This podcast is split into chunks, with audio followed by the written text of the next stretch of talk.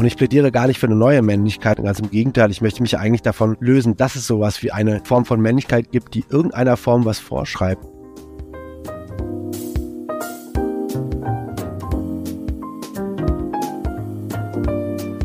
Hallo und herzlich willkommen im Sinneswandel-Podcast. Mein Name ist Marilena Behrens und ich freue mich, euch in der heutigen Episode zu begrüßen. Ich war ein totales Papakind, als ich klein war. Er war mein großer Held und zu einem gewissen Grad ist er das auch heute noch. Aber irgendwann kam der Moment, bei mir muss das so mit 15 gewesen sein, da habe ich vieles, um nicht zu sagen fast alles, was mein Papa gesagt und getan hat, in Frage gestellt. Ich musste meinen eigenen Weg finden, mich von unausgesprochenen, aber latent spürbaren Erwartungen lösen. Ganz normal, werdet ihr vielleicht sagen, das nennt sich halt Pubertät. Das stimmt. Und trotzdem ist es ein schmerzhafter Prozess, der Distanz und Enttäuschung mit sich bringt. Er kann aber auch versöhnlich, sogar heilsam sein. Davon erzählt Autor Fikri Anil Altantasch in seinem Buch Im Morgen wächst ein Birnbaum. Anil wächst als Sohn türkischer Eltern in einer hessischen Kleinstadt auf, hin und her gerissen zwischen dem drängenden Wunsch, deutsch zu sein und seinen eigenen Weg als türkisch-muslimischer Mann zu finden. Vor allem die Beziehung zu seinem Vater stellt ihn letztlich vor die Frage, was bedeutet Männlichkeit überhaupt? Inmitten festgefahrener Narrative sucht Anne nach dem Zwischentönen. Er sucht nach Wegen, Herkunft und Zukunft miteinander zu verbinden. Er sehnt sich nach einem Leben jenseits von Klischees, in dem Männlichkeit und Zärtlichkeit keine Gegensätze bilden, in dem er ein türkisch-muslimischer Mann und Feminist sein kann. Für manche passt das nicht zusammen, für Anne schon. Welchen Sinneswandel er sich wünscht, wie er heute zu seinem Vater steht und was das alles mit einem Birnbaum zu tun hat, darüber haben wir uns in der heutigen Sinneswandel-Episode unterhalten. Ihr könnt übrigens ein Exemplar von Annels Buch Im Morgen wächst ein Birnbaum gewinnen. Das verlose ich nämlich unter allen, die Sinneswandel via Steady supporten. Dazu findet ihr alle Infos in den Show Notes. Ihr könnt aber auch, wenn ihr diesen Podcast gerne hört, das ist natürlich die Voraussetzung, dann könnt ihr einen Betrag eurer Wahl an paypal.me slash Sinneswandelpodcast schicken. Vielen Dank und jetzt viel Freude beim Gespräch mit Fikri Anil Altentasch.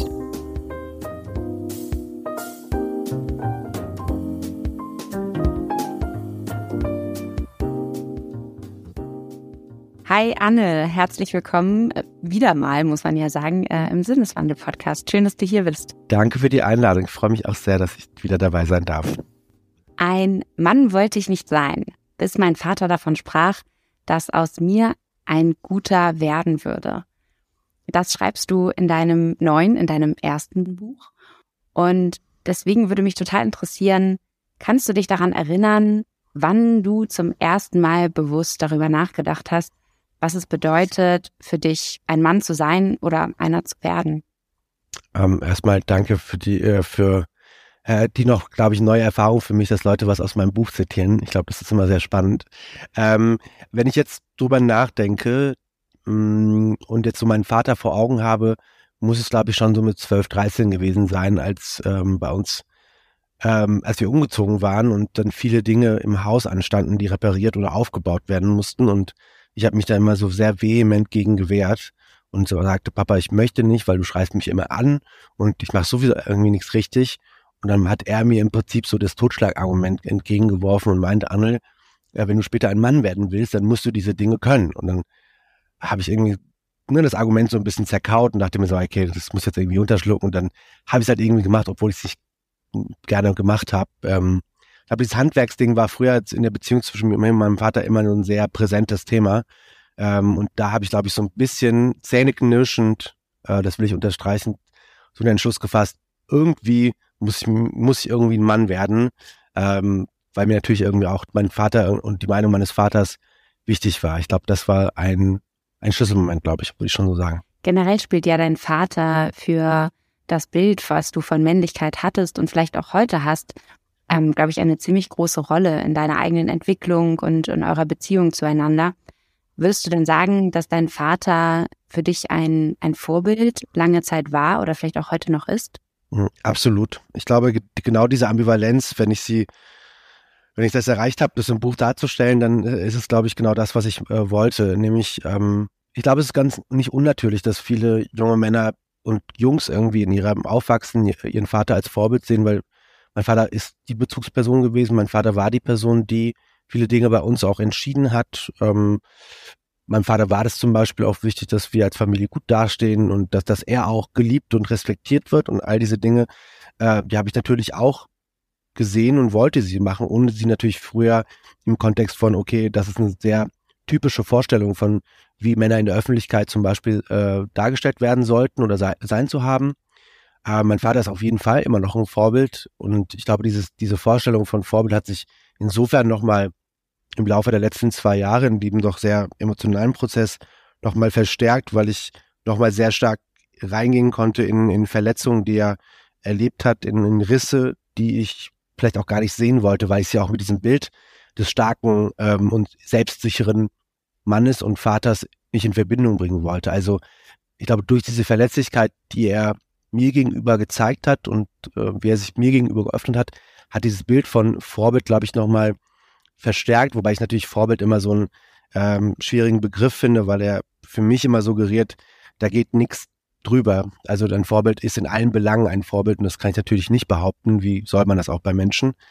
Und ähm, ich würde sagen, mein Vater ist insofern Vorbild jetzt, weil er für sich selber, zumindest in den Gesprächen mir gegenüber, eine gewisse Ambivalenz für sich auch zugesteht äh, und zugestanden hat. Und das macht es für mich einfacher, auch weiterhin kritisch und radikal mit dem, was als Männlichkeit bezeichnet wird, auch umzugehen. Ja, und irgendwie, ich musste gerade, während du gesprochen hast, darüber nachdenken, das ist, glaube ich, auch ein, ein erstmal ganz normaler Prozess des, der Adoleszenz, des Erwachsenwerdens ist, dass man eine, erstmal so als Kind seine Eltern ganz, ganz weit nach oben auf ein Podest stellt. Zumindest habe ich das auf jeden Fall mit meinem eigenen Papa immer gemacht. Ich war so ein totales Papakind.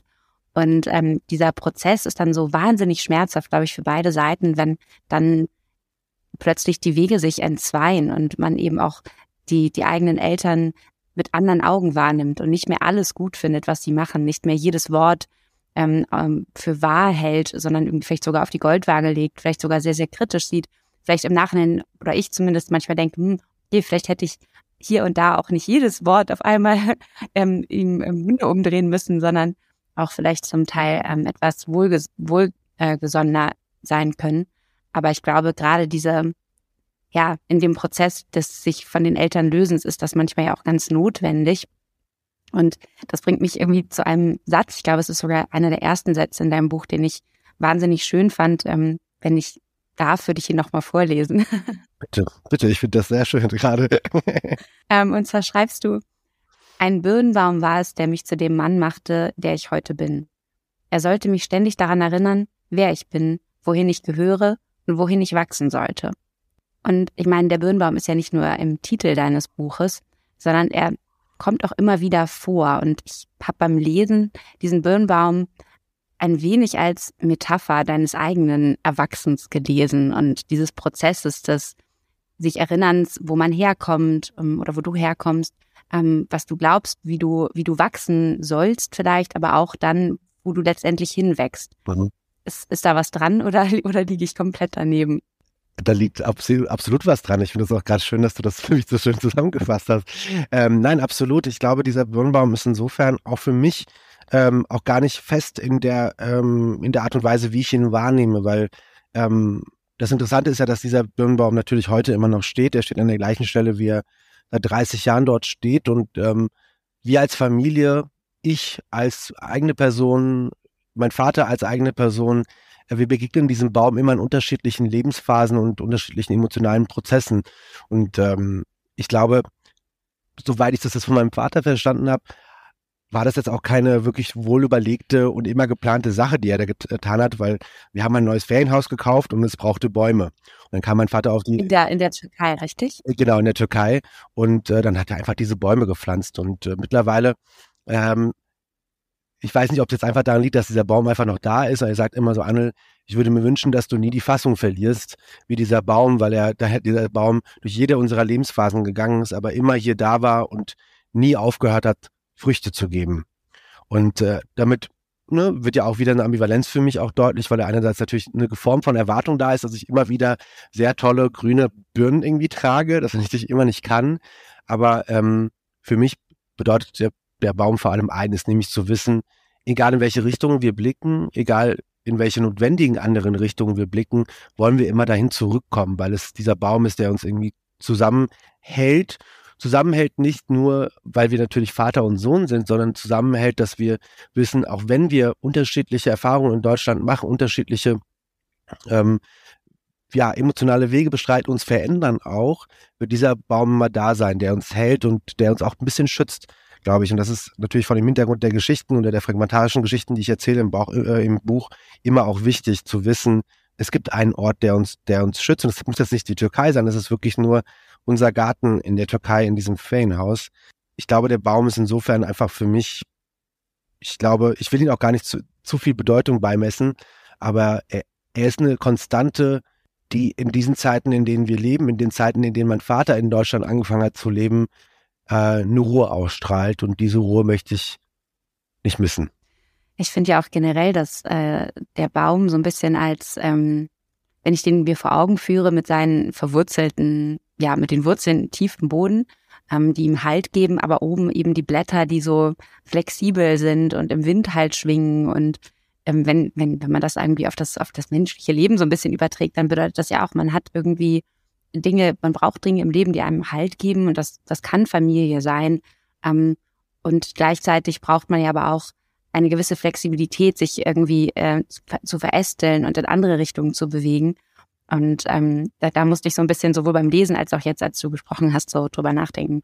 Absolut. Und ich glaube, das ist, ähm, ich will jetzt nicht diesen Birnbaum als, als äh, Metapher für irgendeine Form von Männlichkeit äh, sein, aber ich glaube natürlich, dass es, es gibt eine Erwartung an, an, an Männer, Ne, es gibt ja auch nicht von ungefähr diese Vorstellung, dass Männer so stramm stehen sollen wie irgendwelche Eichen oder Buchen oder sowas. Weiß nicht, aus welchem Film ich das jetzt rausgezogen habe, aber ähm, ich finde, es wird immer vergessen, der, der Blick wird ja meistens immer auf diesen Stamm, der immer sehr dick und sehr standhaft ist, gelegt. Aber wie du schon sagtest, äh, für mich geht's mehr um dieses im Wind sein und mit dem Wind sein, ähm, Blätter von sich tragen die auch irgendeine Form von Neuanfang auch bedeuten können. Und ich glaube, äh, für mich war immer irgendwas zwischen, ich muss da bleiben, aber ich darf mir auch nicht, ja, den Weg versperren, auch Neuanfang zu suchen. Der aber immer unter dieser Erde bleibt, äh, auf dem meine Eltern auch immer noch äh, laufen und ähm, weitergehen wollen. Und ich glaube, das ist eine Sache, die es mir einfach macht. Nicht, dass ich sage, ich möchte meine Männlichkeit immer auch in meiner Familie verwurzeln, aber natürlich, ich bin, bin ein Ergebnis dieser sehr komplexen Sozialisation meiner Eltern, dieser komplexen Verletzungen und Risse, Herausforderungen meiner Eltern. Und ich glaube, äh, wenn ich jetzt so denke, dann macht dieser Birnbaum für mich aber auch genau diese Komplexität auch deutlich, dass es, dass man natürlich irgendwo verwurzelt ist, aber die Umgebung kann sich immer verändern und so verhält sich mit Männlichkeit genauso. Ein, eine Männlichkeit ist immer auch abhängig von sozialen Machtverhältnissen. Jetzt, wenn wir es auf eine politische Ebene setzen und äh, oder eben von Windverhältnissen. Und dann ist es auch genauso oder von Wetterverhältnissen. Und ich glaube, insofern, ähm, danke für, für den Anstoß. Äh, du hast mich gerade zu einem schönen Bild geführt, von daher danke. Ja, sehr gerne. Ich meine, ähm, was, was, was, was ich jetzt noch gerade gedacht habe, ist, du hast vorhin auch schon von oder immer wieder von Erwartungen gesprochen. Ähm, jetzt gar nicht unbedingt auf den Birnbaum bezogen, sondern nochmal davon weg. Hattest du denn den Eindruck, dass dein Vater ähm, auch ganz spezifische Vorstellungen und Erwartungen eigentlich äh, an dich hatte, in welche Art von Mann du dich entwickeln sollst. Absolut. Und was waren das? Was waren das vielleicht auch für Erwartungen? Ich glaube, es waren immer auch gewissermaßen Erwartungen, die ich, die mein Vater für sich selber auch mal versucht hat, äh, vor uns auch zu, zu performen und auch darzustellen. Das, äh, mein Vater wollte schon, glaube ich, dass, dass, ne, deshalb, ich habe zum Beispiel Politikwissenschaft studiert, mein Vater hat natürlich irgendwie auch diesen, diesen naiven äh, Traum gehabt, dass ich dann irgendwann Politiker werde und ne, versuche auch irgendwie an der Gesellschaft zu, zu rütteln und sie zu verändern. Ich glaube, das war immer auch schon auch eine Erwartung an mich, eine Frau zu heiraten am besten, dann eben auch äh, Kinder zu bekommen und natürlich ein Haus zu bauen und dann, wenn alles noch klappt, auch noch ein Ferienhaus in der Türkei zu haben. Also heute, äh, glaube ich, sind es eher noch so mh, hm, Wünsche, die mal so in einem Nebensatz gedroppt werden. Aber mein Vater da auch, glaube ich, schon weiß, dass ich ähm, so einfach in Berlin bin und das Leben in Berlin sich nicht so einfach vielleicht äh, idealisiert planen lässt, äh, wie jetzt in Mittelhessen. Ähm, und ich glaube, äh, in dieser Ambivalenz haben wir uns, glaube ich, auch gerade gefunden. Genau, du schreibst nämlich ja auch in deinem Buch, dass, äh, dass du heute nicht mehr so sein möchtest ähm, wie dein Vater und ähm, dass es aber auch gar nicht, gar nicht so schlimm ist. Hm, was würdest du denn sagen, was hat dir geholfen, dich von diesen Erwartungen zu lösen und deine, eigene, deine eigenen Vorstellungen von dir als Mann zu entwickeln? Also du sagst, du schreibst doch in der Buch, dass du jetzt ein Leben jenseits von, von Klischees äh, führst. Das Klischee ist einerseits natürlich das Klischee, dass es äh, dass es eine heteronormative Lebensweg geben muss. Das ist auch irgendeine Form von Klischee, dass man leben kann. Das wollte ich nicht, aber ich wollte vor allem eben auch nicht dieses Bild erfüllen, was, glaube ich, viele ähm, Menschen in der weißen Dominanzgesellschaft von mir haben wollen oder in welche Richtung sie mich drücken wollten, nämlich, dass ich ne, zum Beispiel diese Vorstellung, dass ich so ein sehr patriarchales Leben habe und ähm, Du meinst als, als, als türkisch-muslimisch gelesener Mann oder generell einfach als, als, als Cis-Mann? Beides, beides. Ich glaube mhm. genau beides. Und ich glaube, in dieser Intersektion ähm, wollte ich beide Erwartungen nicht erfüllen. Ich wollte einerseits eben auch nicht äh, diesem, diesem Bild von whatever stolzem Türken und sowas äh, ähm, bedienen und gleichzeitig wollte ich aber auch nicht dieses Klischee eines heterosexuellen, äh, ne, heteronormativen Leben führen so. Und ich glaube in großen Teilen tue ich das, aber ähm, trotzdem ähm, ging es mir weniger darum, da jetzt nicht erste Schritte zu gehen, sondern mehr die erste Schritte der Dekonstruktion zu gehen. Und ich glaube, das ist das ist dieses Leben jenseits der Klischees, diesem Klischee sich erstmal auch bewusst zu werden und zu dekonstruieren und das ist glaube ich der eigentliche emotionale Prozess, der stattfindet. Ich wollte gerade sagen, ich stelle mir das ähm, sehr, sehr schwierig vor, in diesem ja, in diesem Zwiespalt zu leben, dass, also du hast ja schon gesagt, du, hast den Eindruck, dass dir auf jeden Fall als, als ähm, türkisch-muslimischer Mann in, gerade in Deutschland dir viele Vorurteile oder Menschen mit Vorurteilen begegnen. Ja. Ähm, und sich da vor allem, glaube ich, so im, im jugendlichen Alter, aber sicherlich auch später noch davon zu emanzipieren und dann gleichzeitig eine eigene Vorstellung davon zu entwickeln, was es für, für einen selbst bedeutet, ähm, ein Mann zu sein, ein Mensch zu sein, und ähm, vielleicht auch trotzdem immer noch den Wunsch zu haben, sich irgendwie anzupassen. Also so, hm, ich, ich habe den Eindruck, dass es vielen Menschen mit einer Migrationsgeschichte so geht, dass irgendwie dieser Wunsch, sich doch irgendwo reinzupassen, da ist und ander, andererseits irgendwie man aber auch nicht ähm, genauso sein möchte wie die, weil ja. irgendwie passt das auch nicht. Absolut. Und das Wichtigste, glaube ich, ist ja, ich mache auch den Leuten überhaupt gar keinen Vorwurf, die ähm, diesen Lebensfix für sich äh, finden und da eine Sicherheit finden. Im Gegenteil, das ist. Ne, Was meinst du mit, mit diesem Lebensweg? Heiraten, Kinder kriegen, in der Türkei auch noch ein Haus bauen, in der Türkei auch nochmal heiraten und sowas. Das ist total in Ordnung. Ne? Ich, ich würde mir ja theoretisch auch wünschen, eine Sicherheit in meinem Leben zu finden. Ich glaube, das ist ein sehr äh, menschlicher Drang, das zu haben. Aber also ich habe nicht mehr diesen Drang, das zu tun. Ich habe auch nicht mehr diese, diesen, diesen Druck verspüre ich einfach gar nicht mehr. Und das war früher auf jeden Fall anders.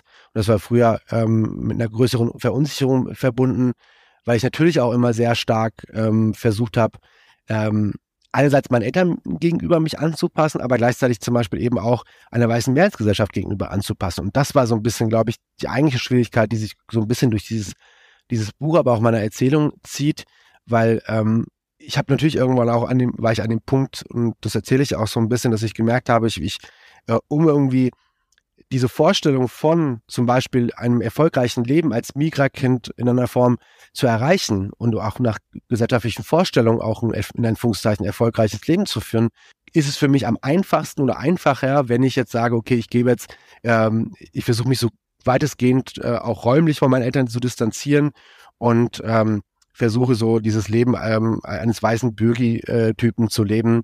Ähm, und habe ich natürlich auch früher angefangen, so, so rassistische Witze über mich ergehen zu lassen, einfach um nicht auffallen zu wollen. Ich habe viele Dinge ähm, und viele, also die Lebensrealität meiner Eltern abgewertet, glaube ich. Und das ist eine Sache, die, die ist mit sehr viel Schmerz verbunden. Ähm, ich wollte, ich wollte, du hast mir gerade mit dem Schmerz so, so ein, ähm, ja, ich, ich will gerade sagen, ein schönes Stichwort klingt ein bisschen seltsam, wenn man über Schmerz redet, aber ähm, es geht in deinem Buch ja auch viel um, um Schmerz, um Tränen, um Gefühle, darum Gefühle zu zeigen, sie aber auch zu unterdrücken. Und ich habe den Eindruck, dass das vielleicht ja auch etwas ist, was dich dann zu dem Thema Männlichkeit gebracht hat oder darüber nachzudenken. Ich glaube, auf einer emotionalen Ebene war das vor allem, glaube ich, genau die ähm, Momente, die du gerade äh, dargestellt hast. Also was ich ja auch versuche irgendwie ähm, für mich auch zu etablieren und zu kultivieren, ist ja dieser Mut zur Verletzlichkeit. Und ich glaube, dass man dieser Verletzlichkeit ja auch eine Sicherheit finden kann. Und dass diese Verletzlichkeit auch zum Leben dazugehört, gerade als, als Person, die in eine Männlichkeit sozialisiert wird, die viel mit und durch Gewalt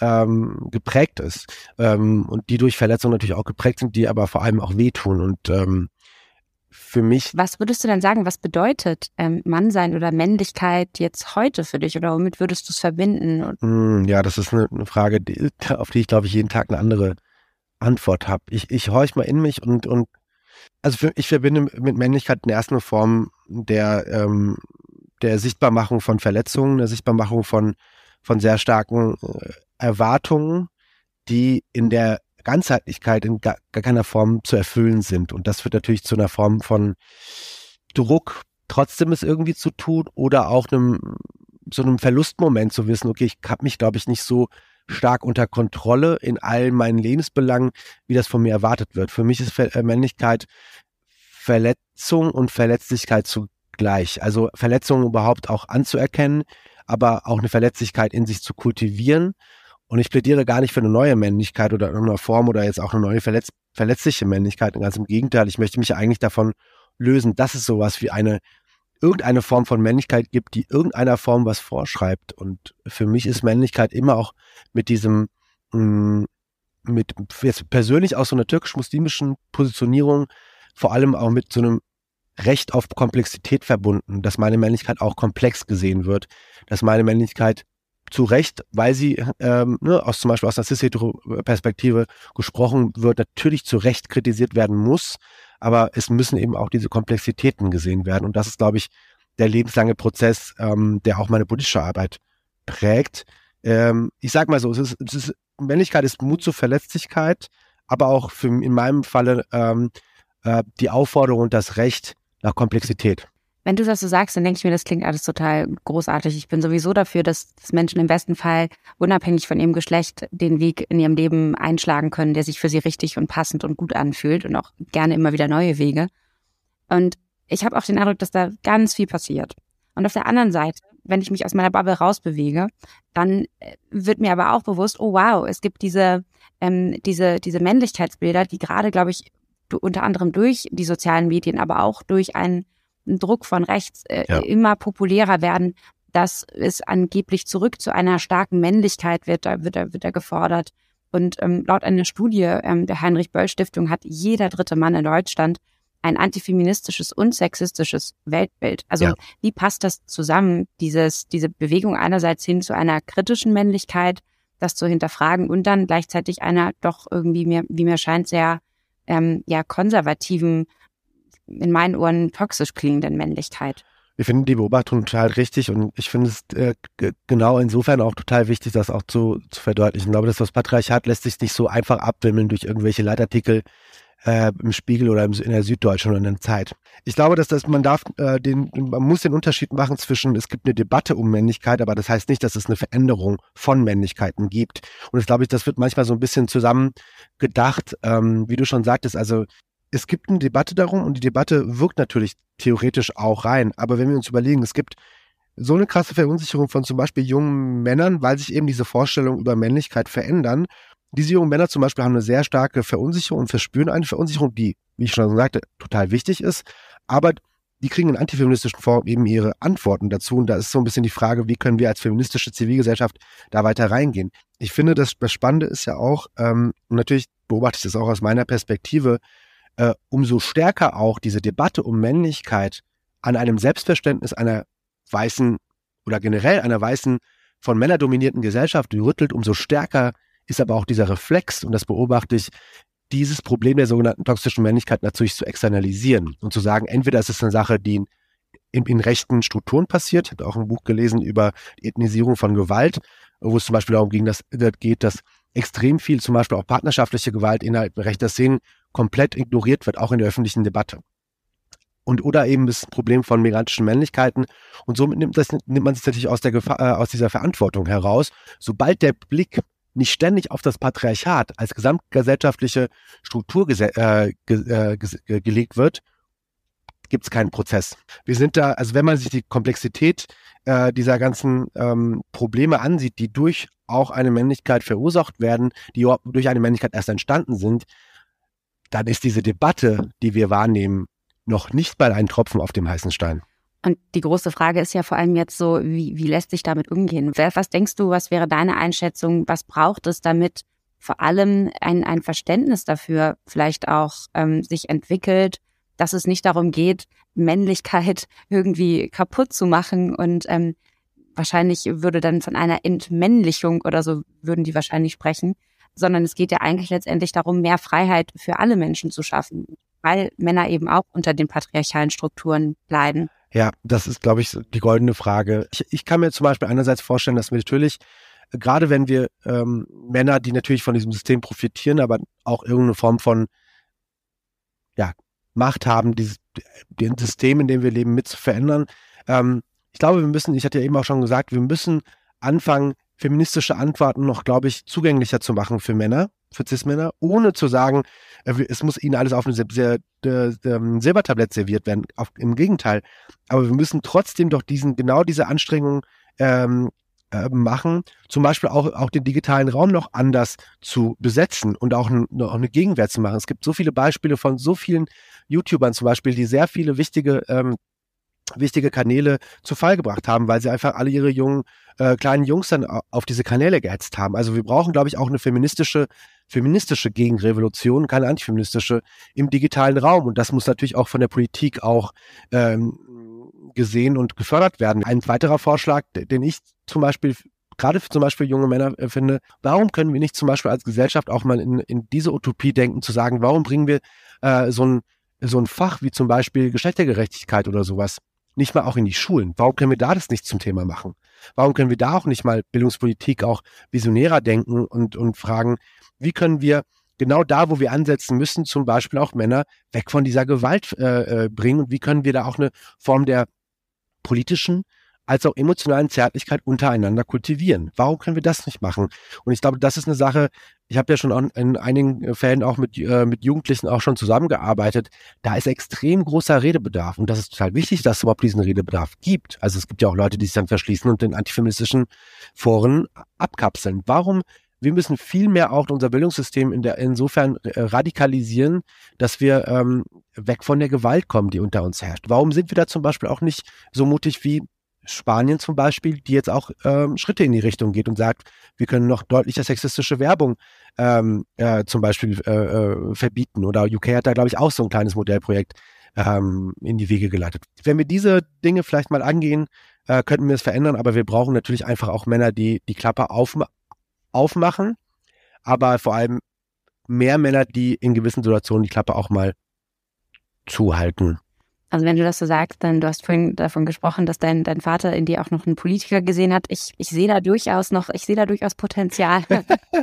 Ach so. ähm, vielleicht nur so als, als abschließende Frage. Ähm, wir haben, wir haben ja uns heute schon ein bisschen über Vorbilder unterhalten und dass die Eltern erstmal zunächst Vorbilder sind und man wächst irgendwie mit, mit Vorbildern auf, die man vielleicht erstmal gar nicht so bewusst als welche wahrnimmt, aber die einen auf jeden Fall beeinflussen.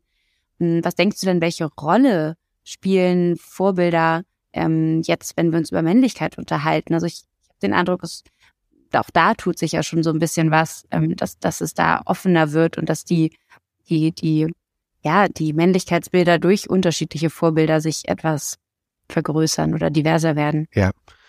Ähm, ich hatte ja eben auch schon gesagt, dass ich mit diesem, äh, dieser diesem Begriff des Vorbilds immer so ein bisschen hadere, aber ich natürlich sehe ich diese Notwendigkeit und ich weiß ja auch und du weißt ja sicher auch, ähm, ich habe das Gefühl, in Deutschland gibt es immer so einen sehr starken Drang nach Vorbildern. Es braucht immer irgendwelche Referenzrahmen, die ich total wichtig finde. Und ich möchte zum Beispiel das gar nicht auch aus einer politischen oder Gesellschaft oder zivilgesellschaftlichen Perspektive betrachten. Eine Sache, wo ich weiß, das sind, könnten Vorbilder sein und die würden theoretisch zehntausendmal mehr Leute erreichen, als wenn äh, irgendwelche anderen Leute äh, oder PolitikerInnen irgendwas machen, zum Beispiel. Ähm, vielleicht hast du das mitbekommen. Ähm, es gab jetzt bei ähm, in den letzten ein, zwei Jahren immer mehr Fälle von Fußballern, die an Hodenkrebs äh, ähm, äh, gelitten haben. Es gab jetzt zum Beispiel äh, bei Union Berlin Timo Baumgartel, Baumgartel, glaube ich, und bei Borussia Dortmund Sebastian Aller. Und was ich spannend fand, zum Beispiel Timo Baumgartel hat hat sich gar nicht dafür geschämt, danach Interviews zu geben und zum Beispiel dann zu, darüber zu sprechen, ich bin doch auch mit einem Ei immer noch ein richtiger Mann und das hat, das hat nichts mit meiner Männlichkeit zu tun. Das, ne, das rüttelt nicht an meiner Männlichkeit. Und wenn wir natürlich überlegen, wir leben in einer sehr krass phalluszentrierten Gesellschaft in, dieser, äh, in Deutschland, ähm, ist das schon eine krasse Sache, das als Fußballer zu sagen und dann auch zum Beispiel über Männlichkeit zu sprechen. Und der wird viel mehr Männer dazu, äh, zum Beispiel auch dazu, äh, theoretisch dazu ermuntern, zu sagen, okay, ich gehe zu, äh, zur Vorsorgeuntersuchung. Ich bin natürlich großer Fußballfan, das nimmt mich natürlich emotional anders mit, aber wir müssen uns auch überlegen, wo wollen wir auch Vorbilder haben und wo braucht es überhaupt nicht dieses, diese, diesen Begriff des Vorbilds, sondern wo braucht es im Prinzip äh, einfach auch mutige Menschen, die keine Angst davor haben, eine Verletzlichkeit zu zeigen. Ja, ich wollte gerade sagen, im Alltag. Ich meine, also natürlich gerade Menschen mit, mit einer großen Reichweite und äh, gerade im Sport, Menschen, die jetzt nicht auf dem ersten Blick ähm, als wahnsinnig politisch gelten, es aber dann im, im Zweifelsfall sein können, weil sie eben so viele Menschen erreichen, Menschen zu ihnen aufschauen. Aber selbst so, ich habe den Eindruck, dass unter Freunden wird das ganz oft unterschätzt, dass ja. wenn wenn wenn jetzt äh, wenn wenn jemand mit, also wenn Freunde untereinander sprechen und man sich einem anderen Freund offenbart, dann, dann kann das ja eine riesengroße Wirkung haben, auch darauf, ähm, was man glaubt oder wer man glaubt sein zu müssen als, als Mann oder als Mensch, als Junge. Und äh, ich glaube, das, das spielt auch eine ziemlich große Rolle. Absolut, absolut. Und äh, ich glaube, idealerweise passieren diese Dinge natürlich gleichzeitig, aber auch da habe ich auch die Erfahrung gemacht, auch in Gesprächen. Es, es kann sein, es gibt einen Moment, der einen Mut oder den ich als mutig bezeichnen würde. Es gibt einen Moment, wo man sich auch emanzipiert von gesellschaftlichen Rollenvorstellungen, aber gleichzeitig sind wir irgendwie auch immer Projekte, äh, Pro Projekte sage ich, ähm, ne, Personen, die in einem Kontext eines politischen Systems wirken. Und wenn, wenn man dann zum Beispiel auch in gewisser Weise sich von irgendwelchen Familienvorstellungen auch emanzipieren will, holt der Staat einen in mit seiner Heteronormativität und, ähm, und dieser Binarität sehr schnell ein. Und dann kann man auch nur bis zu gewissen Grenzen gehen. Und das ist, das ist, glaube ich, dann auch die Wichtigkeit, dass eben auch ne, zum Beispiel auch Personen, die mehr Sichtbarkeit haben, auch da für eine größere Sichtbarkeit für diese Themen und auch für diese Notwendigkeit, ähm, äh, politische Strukturen auch zu verändern, ähm, da auch wirken. Deshalb, ich glaube, es braucht beides, aber wir dürfen nicht unterschätzen, wie stark auch der Staat darin partizipiert, genau diese Ungleichwertigkeiten, die da produziert werden, auch zu zementieren. Und das ist eine Sache, ähm, ich würde mir wünschen, dass es im, im Umfeld passiert. Ich merke das ja zum Beispiel an mir selber, dass auch mein Freundeskreis sich stark verändert hat in den letzten drei, vier, fünf Jahren, ähm, wo ich auch eine Verletzlichkeit zugeben kann, aber ähm, kann ja nicht ne, der, der, das Ziel sein, dann einfach seinen Freundeskreis zu ändern, sondern es muss ja auch theoretisch das Ziel sein, Menschen, die zumindest auch ein bisschen Lust haben, auch sich zu verändern, auch mitzunehmen. Und das glaube ich, die größte Herausforderung. Und ähm, wenn ich jetzt zum Beispiel mit dem Buch schaffe, ein, zwei Leute zu erreichen, die sich ähnliche Fragen schon mal gestellt haben und jetzt auch vielleicht einen Mut finden, eine Verletzlichkeit zu zeigen, dann, dann bin ich, glaube ich, der glücklichste Autor der Welt. Das würde mich auch sehr freuen. Ich habe es auf jeden Fall sehr, sehr gerne gelesen und ähm, werde es sicherlich der einen oder anderen Person weiterreichen. Ich danke dir sehr für das Gespräch, Anne, und ähm, wünsche dir alles Gute für die nächsten Wochen, die nächsten Monate, die bestimmt sehr aufregend werden. Und äh, hoffentlich bis ganz bald. Vielen, vielen Dank, vielen Dank auch für deine Offenheit und äh, genau, wie immer, äh, ich sehr, rede sehr gerne mit dir. Vielen Dank. Vielen Dank natürlich auch an euch fürs Zuhören. Wenn euch das Gespräch mit Anne gefallen hat, dann teilt es gerne mit euren Freunden oder mit wem auch immer ihr es teilen mögt. Und wenn ihr meine Arbeit gerne unterstützen wollt, dann könnt ihr das via Steady oder via PayPal. Dazu findet ihr alle Links wie immer in den Show Notes. Das war's von mir. Bis zum nächsten Mal im Sinneswandel Podcast.